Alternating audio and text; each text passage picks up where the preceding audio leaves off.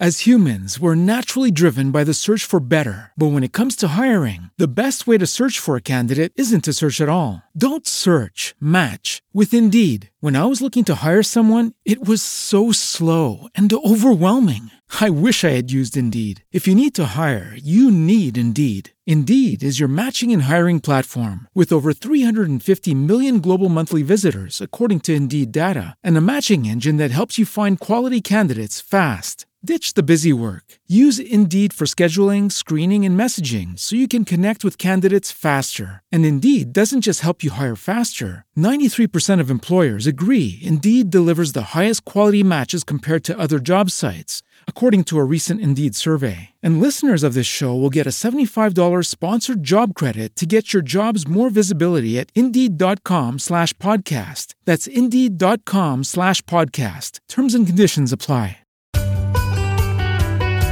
Continuamos con Al Campo en Caracol Radio.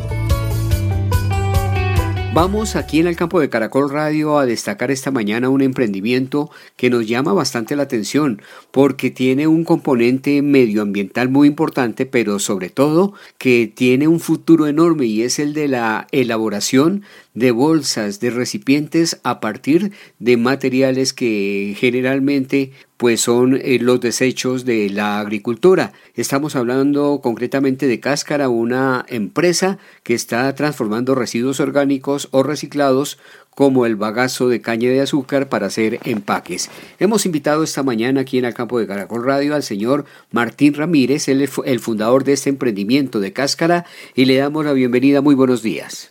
Muy, muy buenos días a todos los oyentes. Muchísimas gracias por la invitación. Estoy acá muy honrado de estar acá con ustedes. A ver, señor eh, Ramírez, ¿de dónde surge Cáscara? ¿Cómo fue esa idea? Bueno, eh, hay, muchas historias al respecto, por eso les voy a contar como, como una ruta que creo que puede ser interesante. Yo soy diseñador industrial, yo creo productos, soy diseñador de productos y unos años, eh, hace unos años empezó una, un cuestionamiento directamente con, el, con la relación que los humanos tenemos con respecto al icopor, al poliestireno expandido es un producto que carga muchos de los productos que nosotros comemos y que dura en el ambiente en promedio, se calcula que van a ser de 500 a 1000 años. La pregunta base con la que yo empecé este proyecto fue, ¿es lógico que dure más lo que carga algo que el algo que está cargando? Era casi que un juego de palabras. ¿Es posible que un tinto que tú te puedes tomar en 10 minutos, si está bien caliente 10 minutos, eh, vale la pena que el empaque que cargó ese tinto dure 500 años en el ambiente, que si llega a llegar a una fuente hídrica contamine?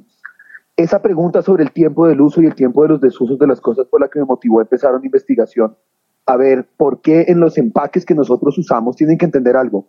Los empaques están en todas las actividades que nosotros realizamos. Todo en la vida viene en un empaque. Todo.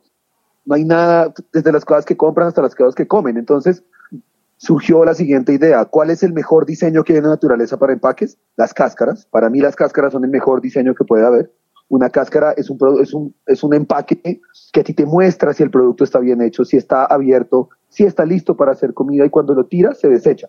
Entonces de esa analogía y de esa investigación salió la idea de hacer cáscara, una empresa que hace empaques que duran el menor tiempo posible y que además genera una gran experiencia estética. Yo siempre creo que la estética es muy importante para que la gente quiera la ecología. ¿Por qué escogieron mm, básicamente los residuos de la caña para hacer estos empaques? Eh, la principal razón es que los residuos de la caña son residuos que son muy abundantes, eh, son, eh, están todo el año y están disponibles en todos lados del mundo. Y es un residuo que antes se quemaba. El bagazo de caña es un material que toda la extracción de azúcar que nosotros tenemos genera ese desperdicio y antes se usaba para alimentar las calderas y hoy descubrimos que se puede hacer un gran papel con ellas. Entonces, en vez de hacer un papel que está basado en una pulpa virgen, podemos usar papeles hechos de bagazos. Yo creo que el futuro va hacia que tengamos que usar todos los desperdicios agrícolas para que hagamos de ahí nuestros papeles. Claro, aquí en el campo hemos conocido, mm, digamos que algunos ensayos similares eh, hechos con otros productos eh, a partir de los desechos agrícolas. Yo recuerdo, por ejemplo, que en Pitalito unos estudiantes hacían unas bolsas a partir de los residuos de las cáscaras de plátano. Pero mm, la pregunta es, eh, ¿qué tan difícil es transformar estos residuos en bolsas y por qué nos hemos demorado tanto en hacerlo? Yo creo que eh, el, tiempo es porque creo que hasta los últimos 20 años empezamos a ver el problema ecológico al que estamos por enfrentar. Lo segundo es que el plástico y sus derivados son productos muy económicos, cuando algo básicamente son gratis. Tú pides una bolsa de limones y ni siquiera te cobran la bolsa, cuando la bolsa debería ser cobrada, porque la bolsa tiene un impacto ecológico. Lo que pasa es que son tan baratas y son tan transparentes y tan prácticas que no piensas en su valor. Entonces, si tú le dices a una persona que va a comprar unos limones que si va a pagar 500 pesos más por una bolsa, probablemente va a decir que no. Entonces hay un problema en que los usuarios tienen que primero estar dispuestos a usar un producto que sea ecológico. Dos, tiene que haber un producto que sea lo suficientemente atractivo económicamente y en producto para que se usen. Porque creo que la gente quiere la ecología, pero no toda la gente está dispuesta a pagar por ella. Entonces toma un tiempo hacer estos productos, hacer estas adaptaciones, que la normativa ayude. Por ejemplo, y, lo menciono acá, en dos años entra en vigencia la prohibición de los plásticos de un solo uso. Entonces, de aquí a ese momento, no se van a poder usar más plásticos y va a tocar usar las alternativas. Entonces, el tiempo de implementación ha sido eso, pero se está acelerando con las prohibiciones de plástico que están poniendo en lugares del mundo. Y ya que lo mencionó, ¿qué tan atractivo económicamente es el bagazo de caña de azúcar para hacer las bolsas? Pues es muy económico. Eh, el proceso de transformación es donde hay más inversión porque hay que invertir en maquinarias, en infraestructura, en tener procesos que son muy higiénicos para que la comunidad pueda ir ahí. Eh, cuando se compara con la inyección del plástico, sí es mucho más caro, porque es que el plástico es un producto que se hace en unas cantidades gigantes y que su insumo eh, y que es muy poco material. Entonces, el bagazo es más costoso que el plástico. Pero cuando hablamos de costo, no de precio, el precio ecológico de usar plástico versus el precio ecológico de usar el bagazo es todo. Es carísimo usar plástico en la realidad. Lo que pasa es que no lo pagamos monetariamente, lo vamos a pagar con nuestras fuentes hídricas y demás. Entonces creo que hay una relación distinta entre lo que es el precio y es el costo. ¿Estás de acuerdo conmigo? Para ser un poco más didáctico en esto de los precios y los costos, cuando uno paga por una bolsa en un supermercado le cobran 100 pesos y eso es básicamente por el impuesto que se puso hace algún tiempo. ¿Realmente cuánto vale una bolsa similar a la que nos entregan de plástico en los supermercados? Eh, ¿Tiene unos costos eh, muchísimo más altos? No, son mucho más bajos, la realidad. Una bolsa en un supermercado, el costo real debe ser de 5, de 10 pesos. Realmente yo te pregunto lo contrario. ¿Qué pasaría si a ti te dicen que cada bolsa en el supermercado cuesta dos mil pesos? Mil pesos. Tú probablemente empezarías a reciclar tus bolsas, porque es que una cosa es el precio y otra cosa es el costo. Entonces, si yo a ti te digo, no que la bolsa cuesta 50 pesos, porque a la gente no le importan 50 pesos. La gente dice, ah, qué carajo. Pero si empiezas, si empiezas a cobrar, si la gente, si el impuesto de las bolsas fuera de mil pesos, la gente empezaría a usar esas bolsas porque ya estamos hablando que si te van a subir 10 mil pesos, ahí no lo aceptas. Entonces, el tema de ponerle ese valor de 50 pesos, yo en lo personal estoy muy, muy en desacuerdo, porque no es una medida que desestimula el consumo en lo más mínimo. De hecho, hace que la gente compre unas bolsas que son más caras, que son estas bolsas como de esta tela plástica, que duran muchísimo más y que la gente también las termina usando de una sola vía. Sea, la gente termina llegando a la casa y las recicla, las reusa un par de veces, pero no es la regla. Yo creo que el plástico debería tener un precio muchísimo más elevado para deses desincentivar su uso. ¿Y la bolsa de bagazo de caña de azúcar realmente cuánto cuesta? Oh, depende del tamaño, pero digamos que puede costar 200 o 300 pesos. Puede costar 8 o 10 veces más lo que cuesta una bolsa normal. Sí, pero tampoco es impagable. Mucho más.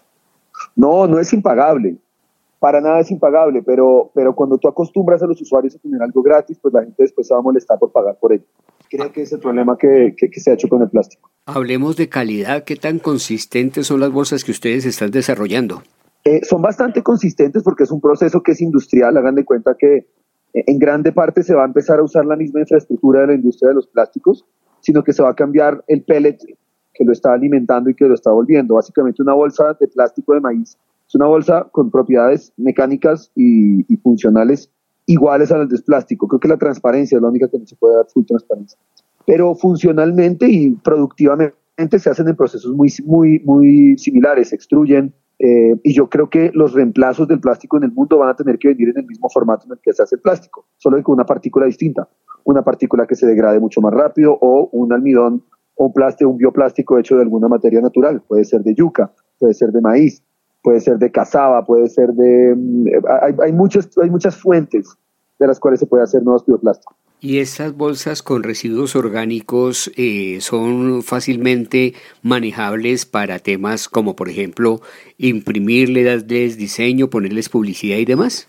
Sí, completamente. Las bolsas que tenemos en nuestra página las pueden ver y no solamente siempre está el mensaje que no es plástico, pero la marca puede escoger poner su logo. Y yo creo que de hecho las, las marcas que están y las marcas que nos usan a cáscara siempre se benefician de estar asociadas con un producto que no es plástico. Este ese, costo, ese costo de más, realmente yo creo que si se dedica al mercadeo, si ese precio de más que una bolsa ecológica tiene sobre una bolsa tradicional se entendiera como una inversión en mercadeo, la gente estaría más dispuesta a hacerlo con eso más. Este problema de los plásticos en todo el mundo pues es un dolor de cabeza para la humanidad.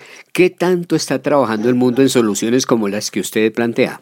Pues a ver, yo creo que las cosas iban muy muy bien eh, hasta la pandemia. Creo que la pandemia devolvió muchísimo este tema cuando volvió a exigir que la gente eh, usara plástico para los domicilios, el, el uso inconmensurado de las tapabocas.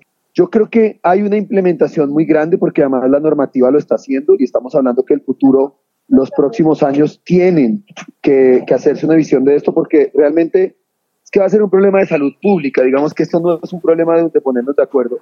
Es que cuando los, los humanos somos y estamos basados en agua y si nosotros contaminamos nuestras fuentes hídricas y empezamos a tener microplástico en nuestro cuerpo, pues van a venir unas consecuencias de salud reales.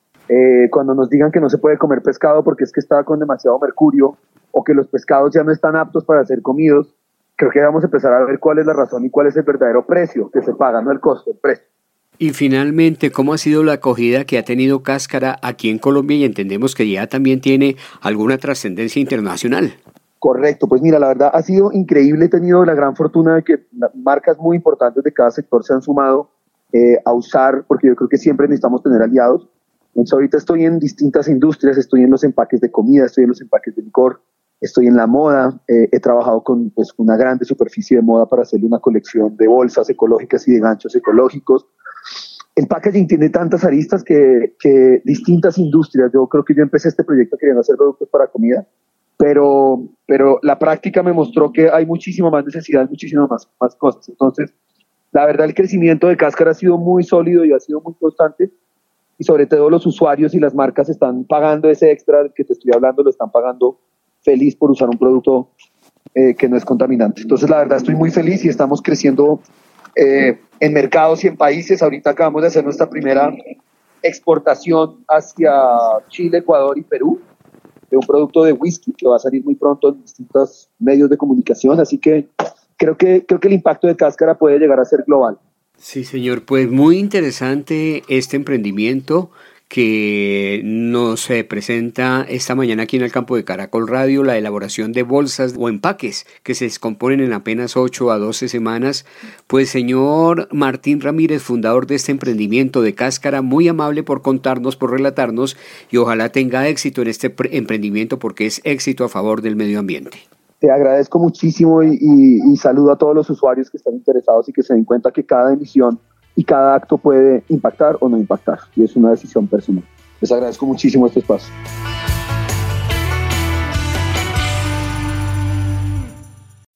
As humans, we're naturally driven by the search for better. But when it comes to hiring, the best way to search for a candidate isn't to search at all. Don't search, match with Indeed. When I was looking to hire someone, it was so slow and overwhelming. I wish I had used Indeed. If you need to hire, you need Indeed. Indeed is your matching and hiring platform with over 350 million global monthly visitors, according to Indeed data, and a matching engine that helps you find quality candidates fast. Ditch the busy work. Use Indeed for scheduling, screening, and messaging so you can connect with candidates faster. And Indeed doesn't just help you hire faster. 93% of employers agree Indeed delivers the highest quality matches compared to other job sites, according to a recent Indeed survey. And listeners of this show will get a $75 sponsored job credit to get your jobs more visibility at Indeed.com slash podcast. That's Indeed.com slash podcast. Terms and conditions apply.